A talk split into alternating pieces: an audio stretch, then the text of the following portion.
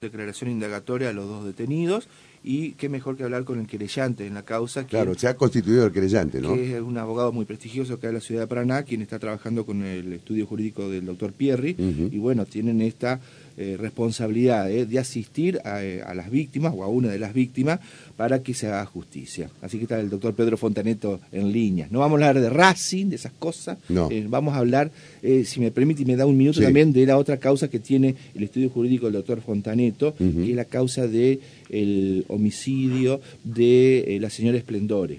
Siempre decimos lo mismo, con mucha responsabilidad, sabiendo que es un menor de por medio, pero que es lo que se puede informar porque hay medidas que se han, se han solicitado. Doctor Fontaneto, un gusto con Víctor lo saludamos. ¿Cómo anda usted? ¿Cómo anda Javier? ¿Cómo andan Víctor? ¿Cómo andan todos por ahí? Viste que respetamos el pacto, ¿no? Sí, sí. Siete y cuarto de la tarde, de la mañana, doctor. Bueno. Yo creo que ese eh, ese programa tiene que modificar el horario, ya lo hemos Háblelo con Víctor. Varias oportunidades. Pero, no, es, no es tan grave, che, levantarse a las seis de la mañana y atender un llamado telefónico de una radio. Lo hemos logrado en algunas oportunidades. ¿eh? No, el problema no es levantarse temprano, el problema es levantarse con ustedes dos a las seis. Era mal que lo nombró ustedes dos y a mí no me no, incluyó. No, no, no, no, la incluí a Geraldine. bueno, ¿eh? ¿quiere hablar con Geraldine este doctor? No, hay no, problema. no, no, es más de su placer. muchachos. Lo que pasa es que las, hay que estar despierto a las seis de la mañana con las luces encendidas, con el cuerpo dispuesto y la reflexión ahí constante y presente. Yo lo entiendo, doctor, es cierto, es difícil, uh. pero bueno, pero es levantarse un poquito más temprano para estar acá a las 6 de la mañana, así que... No, no, muchas, muchas gracias Geraldine por, aparte...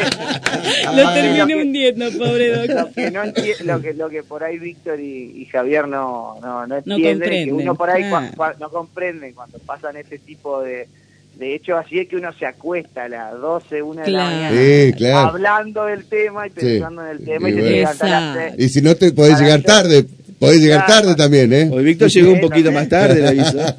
Claro, exacto. Pero bueno, no, no, siempre a disposición porque un gran aprecio por, por todo ahí, así que lo hago con, lo hago con gusto, me río. Bueno, bueno doctor, este, em, ¿cómo quedó la situación después de la indagatoria? de los dos acusados, del jefe de la guarnición y de este sargento que está acusado de ser el autor material de los abusos sexuales. Esto ocurrió en la jornada de ayer en el juzgado de Gualeguaychú, juzgado federal. Sí, nosotros eh, tomamos intervención, con, sobre todo contacto a partir del miércoles a la noche con, con una de las víctimas de, estos hechos atroces que ocurrieron en, el regimiento de Gualeguaychú. Eh, el día de ayer, la verdad que entre audiencia y y presentaciones ha sido un día eh, extremadamente intenso, pero bueno, podemos obviamente tomar, tomar conocimiento de, las dos audiencias de indagatoria y, y que mm, en las cuales fueron imputados tanto Mercado como Candiotti. ¿Usted no puede eh, participar en la audiencia, doctor? Perdón, disculpe. El que, no, el querellante no puede participar en, una, en, la audiencia indagatoria. La audiencia indagatoria es pura y exclusivamente una audiencia en la que intervienen el juez, el fiscal, y los defensores. Exactamente. Después en el resto de la audiencia, obviamente, sí.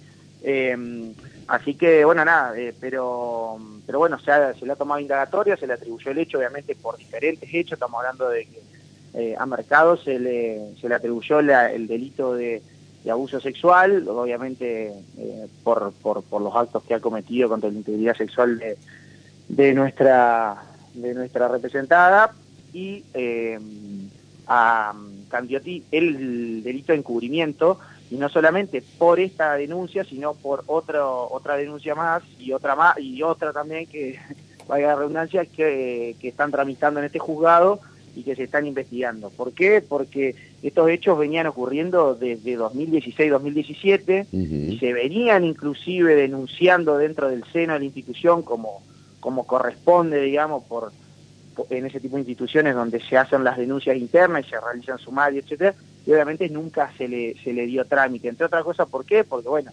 desde los, rangos de poder de la institución, en este caso Candiotti y otras personas más, eh, obviamente iban tapando este tipo de situaciones, no le daban trámite, eh, y bueno, todo eso se ha ido podido corroborar con el avance de la causa, y este y con la, los allanamientos que se han realizado el día miércoles. ¿Y la situación de ambos este, en el ejército, cómo está?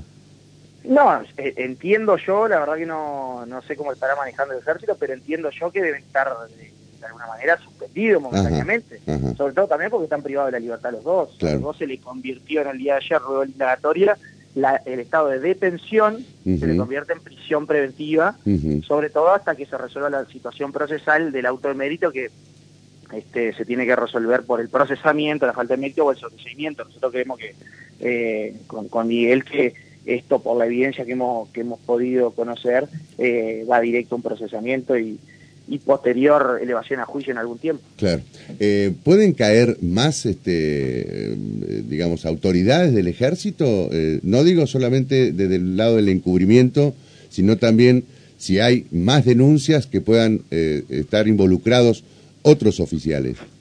Mirá, eh, vos sabés que en este, en este tipo de, hechos, Víctor, eh, donde se dan en el marco de, instituciones tan verticalistas como, como es el ejército, habitualmente eh, cuando se destapa la olla, por así decirlo, suelen eh, aparecer otro tipo de situaciones. De hecho, mm. nosotros decíamos con Miguel y celebrábamos la celebramos la actitud que tuvo el juez Viri en, mm. notas que dio a los medios este, a los medios de comunicación el miércoles, donde él decía que a raíz de estos allanamientos, de estas detenciones, el juzgado federal estaba súper comprometido con, con, la causa y que instaba a que a, si había más víctimas de esta situación que no se habían animado a, denunciar hasta el momento, eh, no solamente los abusos, sino también los encubrimientos dentro de la fuerza, que se animaran porque obviamente el, el juzgado iba a estar abierto a, ello y a, y a, brindar una protección también. Así que eh, yo creo, por, por la experiencia que tengo y ni hablar la, de Miguel en este tipo de, de causas, este, que es muy probable que puedan surgir nuevas investigaciones, nuevos, este, nuevos involucrados en este hecho. Doctor, si todo esto sigue firme así, con se los va a imputar, se los va a procesar, y esto se, hipotéticamente se llega a un juicio, eh, ¿qué pena les correspondería al jefe de la guarnición, justamente por el delito de encubrimiento grabado, y al autor material? Si todo esto se confirma, doctor. Mirá, estamos hablando, Javier, de pena de cumplimiento efectivo. Obviamente vos sabés bien, con la experiencia de tener en este tipo de hechos, que, que son, este, son penas que tienen mínimos y altos, y, mínimos y máximos eh, muy dispares, ¿viste? Pero eh, por la gravedad de los hechos y, y, por las calificaciones que estamos hablando, son penas de cumplimiento efectivo, eso seguro. Eh, por supuesto, este, ustedes este, cuando avance la causa van, a van a pedir, van a hacer, solicitar que sigan estos privados de la libertad, que sigan detenidos. Y la verdad que nosotros creemos que sí, no solamente mercado, por digamos la, la, la gravedad de los hechos y sobre todo la, eh, la manipulación que, que, realizó sobre la víctima.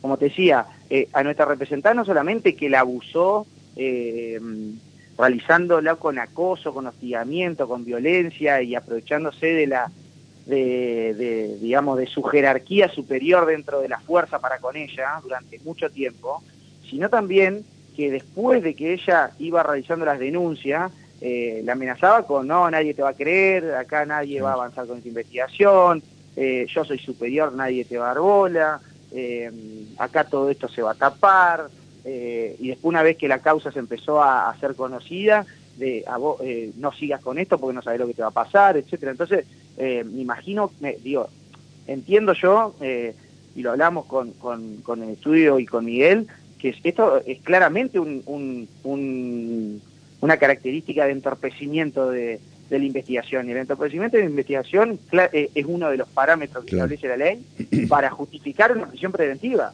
Lo mismo con Candiotti, es decir, un jefe de un regimiento en el cual venía conociendo de hace años que, eh, que se padecían este tipo de situaciones y por tratar de proteger la institución o proteger a una persona o a varias personas que conocía, tapaba la situación y hasta inclusive mentía cuando se le preguntaba por estos hechos, digamos. Entonces, eh, si eso no es entorpecer la causa, eh, yo ya no, no lo sé. Así que entendemos ampliamente que se justifican las prisiones preventivas. Doctor, eh, permítame que le cambie de tema, insistimos y lo decimos así públicamente, con el respeto que se debe tener por el cuidado de que el imputado es menor de edad, que se puede informar sobre el avance, la causa del asesinato de la señora Ana Esplendore, donde hay un familiar directo de la víctima que está sospechado de ser el que le quitó la vida. Ustedes están trabajando en la causa y han solicitado varias medidas.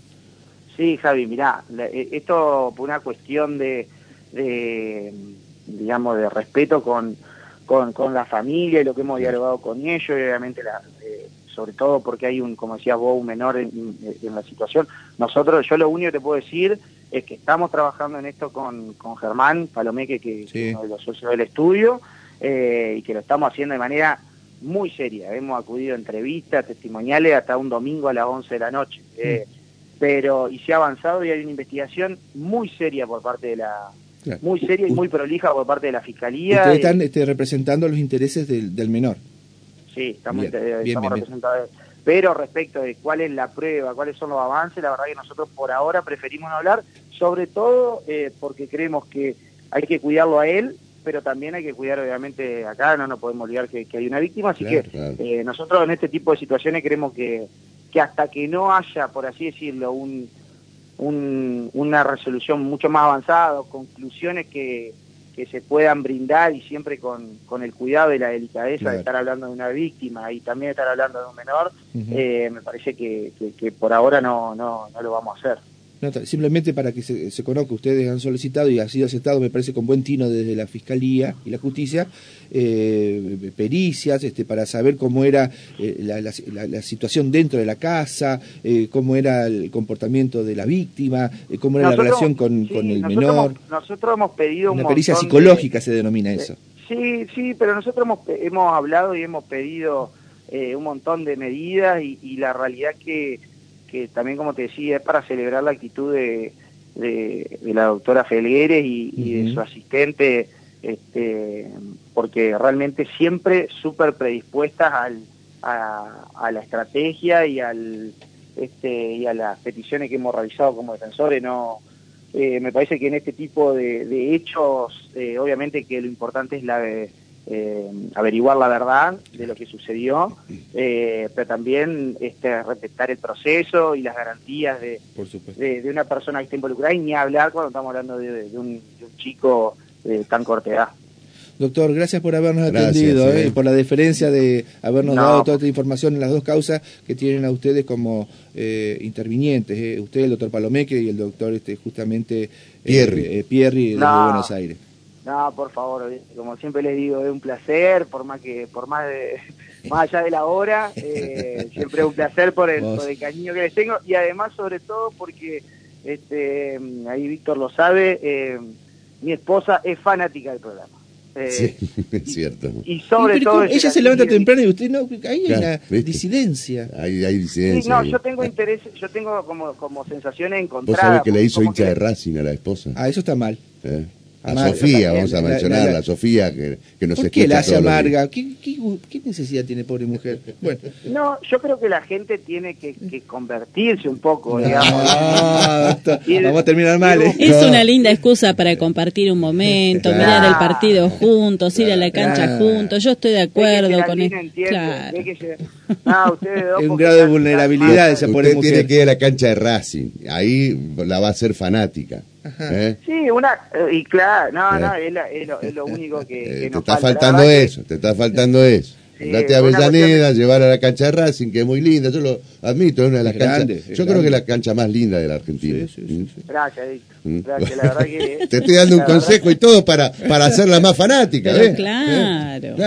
Sí, no, no, no lo, vamos, seguramente lo vamos a hacer. La verdad que por compromiso, no solamente laborales, sino también con, con el club, eh, los fines de semana. Se claro, anda con la agenda complicada. Anda con la agenda del club estudiante. Claro. Está muy bien. Y, muy bien está, está, muy bien que haga eso. ¿eh? Anda muy bien el rugby también. Bueno. Andamos bien, andamos bien. Gracias, gracias doctorazo. Hasta bueno, un abrazo grande a todos. Chao, chao.